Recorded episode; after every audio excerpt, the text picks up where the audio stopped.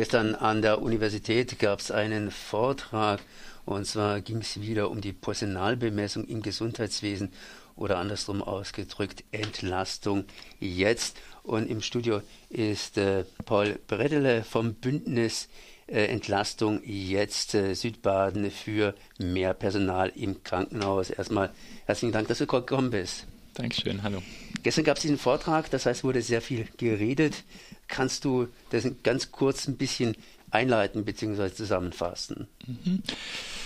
Genau, also ähm, der Arbeitskreis kritischer Juristinnen und Juristen hatte eben eingeladen äh, zu dieser Veranstaltung zu ähm, Personalnotstand in den Krankenhäusern und äh, da war eben äh, zu Beginn ein kurzes Input von Ingo Busch von Verdi, äh, der die Bedingungen und die aktuellen Tarifauseinandersetzungen geschildert hat. Ähm, dann habe ich so ein bisschen was erzählt zu den gesundheitspolitischen Hintergründen und zum Schluss ging es dann noch um arbeitsrechtliche Aspekte. Äh, ich würde vielleicht mit der aktuellen Situation in Auseinandersetzungen äh, an, der, an der Uniklinik Freiburg beginnen. Ähm, die ähm, Beschäftigten haben da eben die, den Arbeitgeber aufgefordert zu äh, Tarifverhandlungen, ähm, bei denen es diesmal eben nicht darum gehen soll, ähm, dass die Gehälter steigen sollen, sondern darum, dass eine Mindestpersonalbemessung eingeführt werden soll. Ähm, das ist was relativ Neuartiges. Erstmals ist äh, sowas gemacht worden 2015 in Berlin beim Charité-Streik. Ähm, und die Idee ist eigentlich recht simpel. Die äh, Beschäftigten im Krankenhaus sind äh, größtenteils ziemlich äh, unter Zeitdruck und können nicht mehr so arbeiten, wie sie es äh, sollten und auch wollen. Ähm, einfach weil eine Pflegekraft eben viel zu viele Patientinnen und Patienten versorgen muss und dafür keine Zeit ist. Ähm, das zeigt sich bundesweit und ist eine Entwicklung, auf die ich gleich noch zurückkommen würde, wo die herkommt.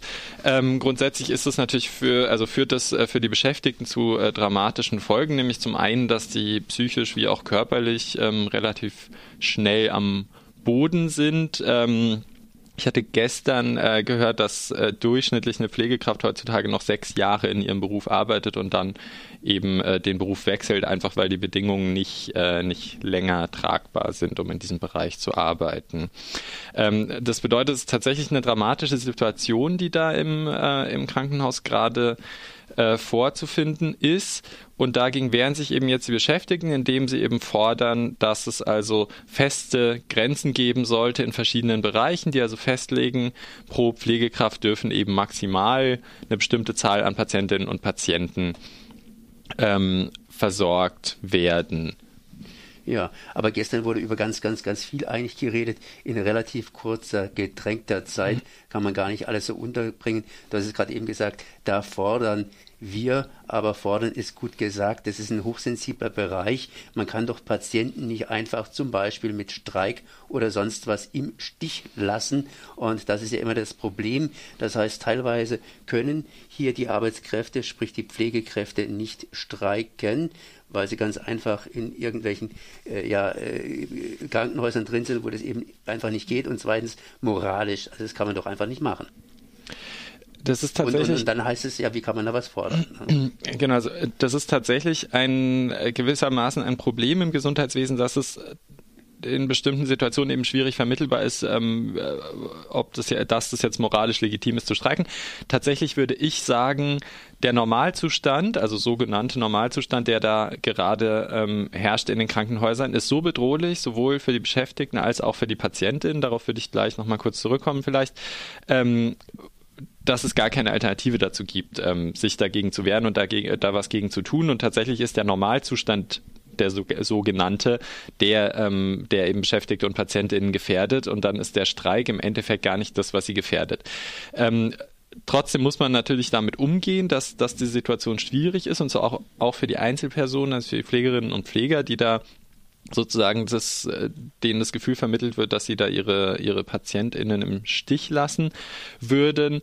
Äh, und dafür sind aber in den letzten Jahren eben auch ähm, Konzepte aufgekommen, wie eben so Bettenschließungsstreiks, wo sozusagen im Voraus angekündigt wird äh, von den Gewerkschaften, dass eben jetzt auf der und der Station so und so viel Betten geschlossen werden, weil das Personal eben streiken wird und dann ist es eben Aufgabe des Arbeitgebers, einfach weniger PatientInnen aufzunehmen, sodass das eben auch dann praktikabel ist muss und eben nicht äh, zu Lasten der PatientInnen geht. Dazu braucht es ähm, sowas wie Notdienstvereinbarungen, also im Endeffekt Abkommen zwischen den Arbeitgeber, Arbeitgebern und den Beschäftigten, äh, beziehungsweise Gewerkschaften, wo eben dann festgelegt wird, naja, also die Bereiche wie zum Beispiel Notaufnahme oder Notfall-OPs, die kann man tatsächlich nicht bestreiken, die müssen garantiert sein, ja.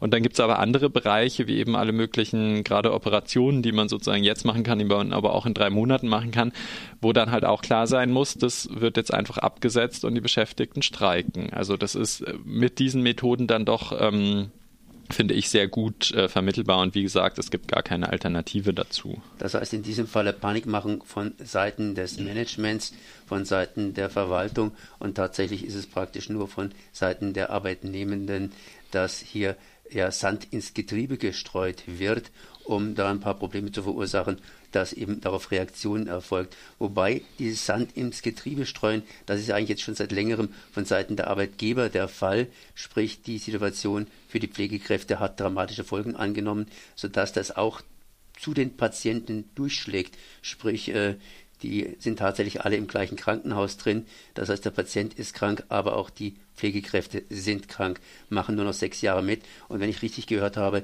die Auszubildenden haben gesagt hier, äh, eigentlich haben sie nur vor, ein Jahr mitzumachen und dann irgendwie zu studieren oder was anderes zu machen oder Teilzeit Pflegekräfte zu machen, weil anders ist es nicht auszuhalten. Und wenn man arbeitet, dann rennt man praktisch rund um die Uhr um die Pflegekräfte, um die Pflegenden herum und hat dann noch ein paar Hilfskräfte dazu, die eigentlich von Tuten und Blasen keine Ahnung haben. Und wenn wir hingehen und ins Examen reinsteigen, dann haben wir, weil wir so eine schlechte Ausbildung haben, letztendlich auch nur zu 50 Prozent eine Chance, das Examen zu bestehen. Also äh, Drama. Genau, also die ähm, Kolleginnen und Kollegen von der Jugendauszubildendenvertretung, die da gestern dann in der Diskussion am Ende auch noch berichtet haben, die genau haben tatsächlich auch dramatische ähm, Situationen geschildert und insbesondere finde ich aber wirklich bemerkenswert, dass, dass da junge Menschen, die in dieser Ausbildung stecken für einen Beruf, der ja eigentlich auch ähm, sehr attraktiv ist und interessant sein könnte und sehr befriedigend, dass die im Endeffekt schon in ihrer Ausbildung feststellen, dass sie diesen Job nicht ihr Leben lang machen können, beziehungsweise teilweise eben sogar nur wenige Jahre. Ähm, und das berichten ganz viele Leute, die in der Pflege arbeiten, dass im Endeffekt fast jeder, ähm, der dort ist, irgendwie so eine Art Exit-Plan oder Strategie sich macht, also quasi sich überlegt, wie er oder sie da rauskommt, entweder durch eben weitere Ausbildungen oder indem man halt doch in einen anderen Bereich wechselt, der also jetzt nicht, äh, nicht im Krankenhaus ist oder eben nochmal studiert oder was auch immer. Also äh, dieser angebliche Fachkräftemangel, ähm, in dem Bereich, äh, der ist tatsächlich hausgemacht und der ist hausgemacht eben durch ähm, eine Gesundheitspolitik, die eben darauf abzielt, im Endeffekt ähm, am Personal zu sparen ähm, und damit den Druck eben auf die Beschäftigten, die dann dort noch arbeiten, eben zu erhöhen. Das führt dazu, dass eigentlich kein Mensch mehr da in diesem Bereich arbeiten will. Wie kommt es jetzt dazu im Endeffekt? Also ich werde jetzt nur kurz darauf ein, ähm, gehen in diesem Interview, weil wir, glaube ich, nicht die Zeit haben, das sozusagen ausführlich zu diskutieren. Ähm, aber grundsätzlich ist es so, dass äh, seit äh, 2004 in, in Deutschland Krankenhäuser über ein sogenanntes Fallpauschalensystem finanziert werden, ähm, was darin besteht, dass sie im Endeffekt für jeden Fall, den sie behandeln, äh, eine bestimmte Summe bekommen. Das hängt von dem Fall ab, also von der Diagnose und teilweise auch noch von den Prozeduren, also von den Eingriffen, die da gemacht werden. Aber grundsätzlich ist es sozusagen eine Pauschale. Und die beachtet nicht, wie kompliziert der Fall ist oder zumindest ähm, nur in Teilen. Und es bedeutet eben, egal, ob man jetzt jemanden hat, der aus verschiedenen Gründen eben länger im Krankenhaus bleiben muss, wo man vielleicht ein bisschen mehr machen muss, oder eben jemanden, der ganz schnell ähm, wieder auf die Beine kommt. Man bekommt diese Pauschale und das führt natürlich zu bestimmten Anreizen. Nämlich einmal, diejenigen Diagnosen oder Patientinnen zu behandeln, wo man davon ausgeht, dass, dass das Krankenhaus damit Profit machen kann. Das ist ein äh, Problem. Also es wird äh, sozusagen ausgewählt und da werden teilweise dann aber auch Sachen gemacht, die eigentlich medizinisch nicht notwendig wären, wo man aber eben Geld mitmachen kann. Das ist im Endeffekt Körperverletzung, weil man sozusagen Eingriffe macht, die so nicht nötig wären. Der andere Anreiz ist aber eben, dass man ähm, am Personal natürlich spart, weil, und insbesondere am pflegerischen Personal, ähm, weil das im Endeffekt in der Rechnung der Krankenhausbetreiber eben ähm, kein Geld abwirft. Also die Ärztinnen und Ärzte, die behandeln sozusagen die Diagnose, die stellen auf eine Art die Rechnung und auf der anderen Seite steht eben das Pflegepersonal, was eben auch für Beziehungsarbeit da ist, eben für, also für, für Arbeit, die sozusagen in diesem Fallpauschalensystem nicht abgebildet ist. Und da wird natürlich dann versucht, weil die eben in dem Sinne kein Geld reinbringen auf dem direkten Weg, wird eben dort versucht, möglichst ähm, am, am Personal zu sparen und den Druck eben zu erhöhen. Das führt zu diesen ähm, Auswirkungen, die ich, äh, die ich, die wir vorhin schon kurz ähm, angesprochen haben nämlich dass die Arbeit für die, für die Pflegenden sehr belastend ist. Das führt aber auch zu Risiken für die Patientinnen und Patienten, weil eben einiges äh, nicht mehr so gemacht werden kann, wie es eigentlich sollte. Ähm, das fängt an bei, wie, wie, gesagt, eben so Beziehungsarbeit, also auch mal Zeit haben, mit den Patientinnen zu reden, ähm, was nachweislich also nicht nur zu besserem Wohlbefinden führt, sondern auch zu äh, schnellerer Heilung. Ähm, aber eben auch sowas wie zum Beispiel die Händedesinfektion, die elementarer Teil einer medizinischen Behandlung im Krankenhaus ist. Es wird ja viel geredet über die Krankenhauskeime, also die Infektionen im Krankenhaus.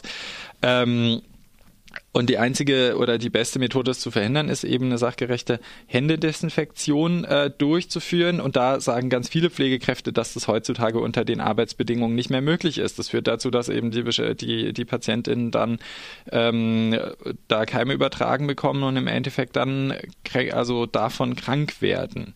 Ähm, das ist ein enormer Missstand und äh, es gibt sicher auch weitere ähm, Faktoren, die dazu führen, dass es im Endeffekt auch in Studien nachgewiesen äh, sich zeigen lässt, dass äh, je weniger Pflegepersonal im Krankenhaus vorhanden ist, desto höher ist eben die Sterblichkeitsrate bei den Patientinnen. Das bedeutet, dieser Personal, diese Personalnot, die äh, da gerade besteht, ähm, oder dieser Personalnotstand führt tatsächlich zu ähm, verhinderbaren Todesfällen ähm, oder anders gesagt, also die Personalnot tötet. Was mir gestern noch aufgefallen ist, waren sozusagen, das hast du ja gerade eben erwähnt, profitable Bereiche, die werden ausgedehnt und nicht so profitable Bereiche, die werden eher geschlossen.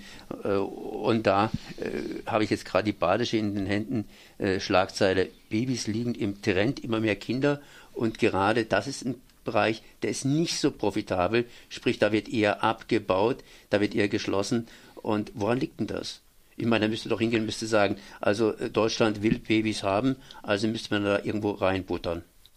Mhm, also genau, ob jetzt Deutschland Babys haben will, ist mir relativ egal, aber, okay. also, aber ich meine immer, weiß nicht, grundsätzlich heißt ja immer, dass da mehr Aktivitäten erfolgen ja. sollte, wobei man nicht genau weiß, wie das gemeint ist. Ja, nee, genau, also äh, genau, das, was du ansprichst, ist sozusagen ähm, dieses Fallpauschalensystem bevorzugt bestimmte Diagnosen und Bereiche und benachteiligt eher andere. Ähm, und die Bereiche, die gut vergütet werden in diesem System, sind eben eher diejenigen, wo man größere Eingriffe macht, also Operationen, zum Beispiel so Gelenkprothesen, aber eben relativ viel, was so eher operativ und technisiert ist.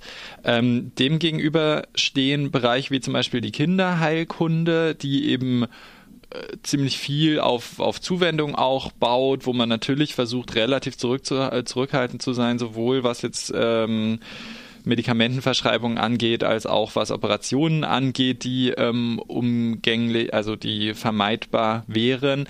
Ähm, und entsprechend ist es ein Bereich, der in diesem Fallpauschalensystem nicht gut, äh, also nicht gut vergütet wird. Ähm, und es führt dazu, dass gerade wenn dann Krankenhäuser privatisiert werden, ähm, da gerne mal die privaten Betreiber eben die Kinderstationen zum Beispiel schließen, was in gewissen ländlichen Bereichen tatsächlich zu einem Versorgungsproblem führt. Ähm, das gleiche gilt aber auch für andere Bereiche, wo eben die Vorhaltekosten hoch sind. Also sowas wie zum Beispiel eine Notaufnahme ist jetzt auch nicht so attraktiv, weil im Endeffekt oder eben auch eine Geburtenstation, ähm, und da kommen wir zu, zu deinem Beispiel, ähm, weil man ja im Endeffekt immer garantiert, also man muss immer das Personal ähm, vorhalten, das muss immer da sein, weil es könnte ja jemand kommen, also es könnte jetzt gerade eine, eine Schwangere kommen, die gleich entbindet oder eben in der Notaufnahme ein Patient mit einem Unfall oder was auch immer.